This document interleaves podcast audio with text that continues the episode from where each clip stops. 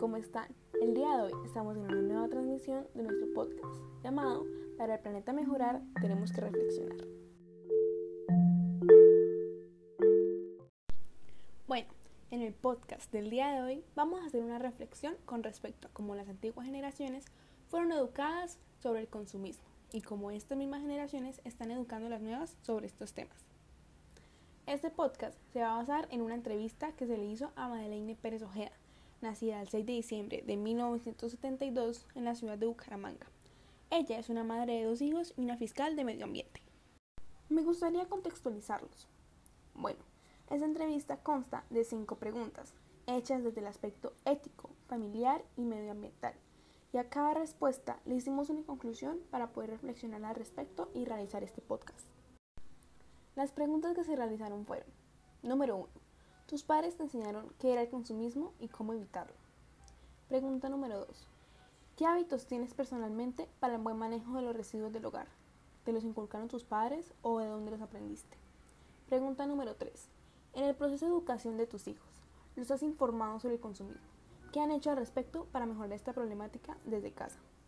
Pregunta número 4. ¿Sientes que esto que le enseñas a tus hijos es realmente necesario? Y pregunta número 5 y última. Personalmente, ¿te preocupas por el mal manejo de los desechos y el sobreconsumo de recursos? ¿O prefieres dejar esta preocupación a las nuevas generaciones? Vamos a ver nuestras conclusiones. Conclusión número 1. Esta conclusión es una conclusión ética y dice, la familia educa desde los valores, pero el entorno también lo hace. Así que es importante que las personas estén rodeadas de un entorno que sepa qué es el consumismo y sus consecuencias ambientales, para que así cada persona se informe e intente tomar cartas en el asunto.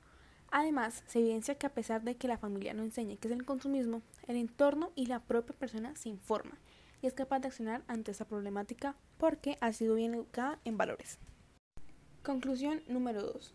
Esta conclusión es medioambiental y dice, es importante saber qué residuos separar y cuáles no, además de reutilizar lo más posible elementos que no se vayan a degradar tan fácil con el medio ambiente y apoyar a todas aquellas empresas, por muy grandes o pequeñas que sean, que realmente cuidan el medio ambiente usando productos naturales y biodegradables.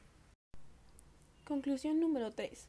Esta es una conclusión familiar y dice, en una familia, a pesar de gastar mucho en alimentos y en recursos básicos, siempre va a haber una manera de ayudar a evitar el crecimiento del consumismo, tanto educando a los niños sobre qué es y cómo ayudar, y los padres tomando cartas en qué se compra y qué no para evitar dañar el planeta.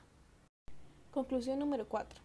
Esta es una conclusión ética y dice, los padres de familia se están encargando de enseñar a sus hijos el cuidado del medio ambiente, debido a que están preocupados por el futuro de sus hijos. Así que los informan tanto de forma teórica y en las experiencias en casa, para que cuando salgan al mundo real sepan qué hacer con esa verdadera problemática. Conclusión número 5. Esta es una conclusión medioambiental. Y dice, las personas ya están muy preocupadas por el medio ambiente y por el consumismo, pero ahora faltan las grandes empresas, debido a que la preocupación por el consumidor está ahí, pero también está la necesidad, así que es importante que las grandes empresas creen productos amigables con el medio ambiente. Bueno, y ya para cerrar, me gustaría que todos reflexionáramos esta pregunta. ¿Lo necesito o solo lo quiero?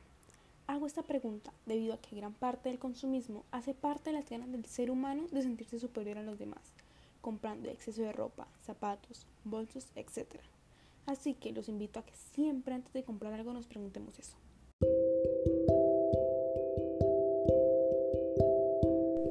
Bueno, y ya para cerrar, me gustaría agradecerles por escuchar mi podcast y recordarles que todos luchamos por el bien común, debido a que tierra solo hay una y tenemos que cuidarla y enseñar a cuidarla. Hasta luego.